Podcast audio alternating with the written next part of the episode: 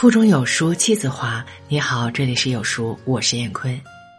今天为您朗读杨绛：如何才能消除人世的苦恼？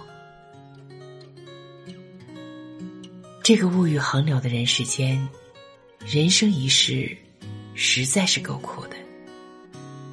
你存心做一个与世无争的老实人吧，人家就利用你，欺负你；你稍有才德品貌。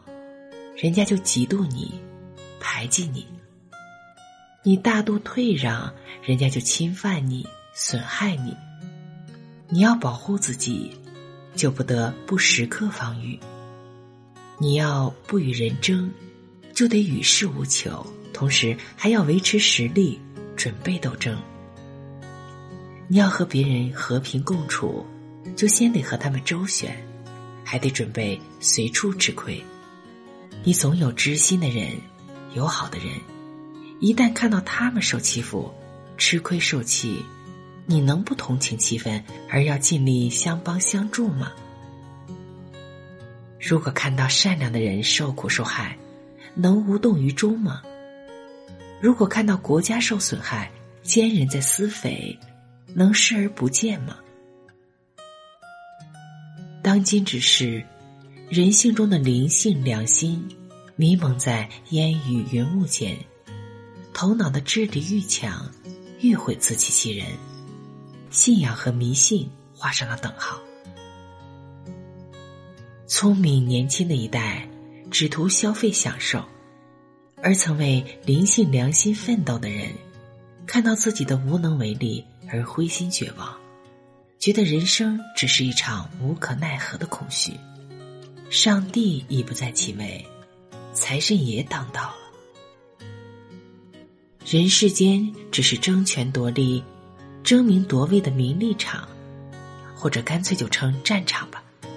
争得了名利，还得抱住了紧紧不放，不妨屯皮老脸，不失羞耻。享受吧，花了钱寻欢作乐，不又都是将钱买憔悴？天灾人祸都是防不胜防的，人与人、国与国之间为了争夺而产生的仇恨狠毒，再加上人世间种种误解、猜忌，不能预测的烦忧，不能防备的冤屈，只能叹息一声：人生实苦。多少人只是又操心又苦恼的度过了一生，贫贱的人。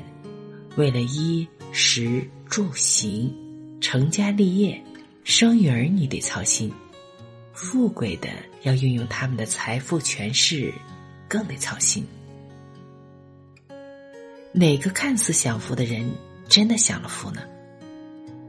为什么总说身在福中不知福呢？旁人看来是享福，他本人只在烦恼啊。为什么说？家家都有一本难念的经呢，因为逼近来看，人世处处都是苦恼啊。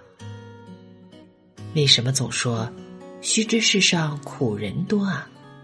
最踏荣无能之辈，也得为生活操心；最当权得势的人，当然更得操心。上天神明。创造了有头有脸、有灵性、有良心的人，专叫他们来吃苦的吗？大自然的神明，我们已经肯定了；久经公认的科学定律，我们也都肯定了。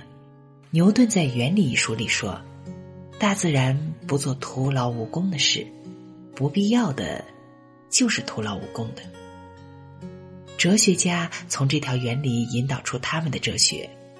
我不懂哲学，只用来帮我自问自答，探索一些家常的道理。大自然不做徒劳无功的事，那么这个由造化小儿操纵的人事，这个累我们受委屈、受苦难的人事，就是必要的了。为什么有必要呢？有一个明显的理由：人有优良的品质。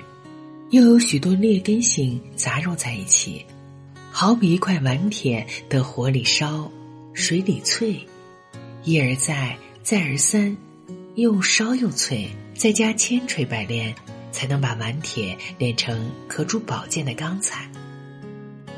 黄金也需过烧炼，去掉杂质，才成纯金。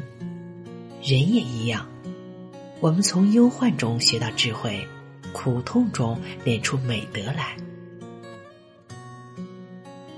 孟子说：“故天将降大任于斯人也，必先苦其心志，劳其筋骨，饿其体肤，空乏其身，行拂乱其所为，所以动心忍性，增益其所不能。”就是说。如要锻炼一个能做大事的人，必定要叫他吃苦受累、百不称心，才能养成坚韧的性格。一个人经过不同程度的锻炼，就获得不同程度的修养、不同程度的效益。好比香料，捣得愈碎，磨得愈细，香得越浓烈。这是我们从人生经验中看到的实情。好了，文章分享完了。在这个碎片化的时代，你有多久没有读完一本书了？私信回复“有书君”即可免费领取五十二本好书，每天有主播读给你听。我是燕坤，再见。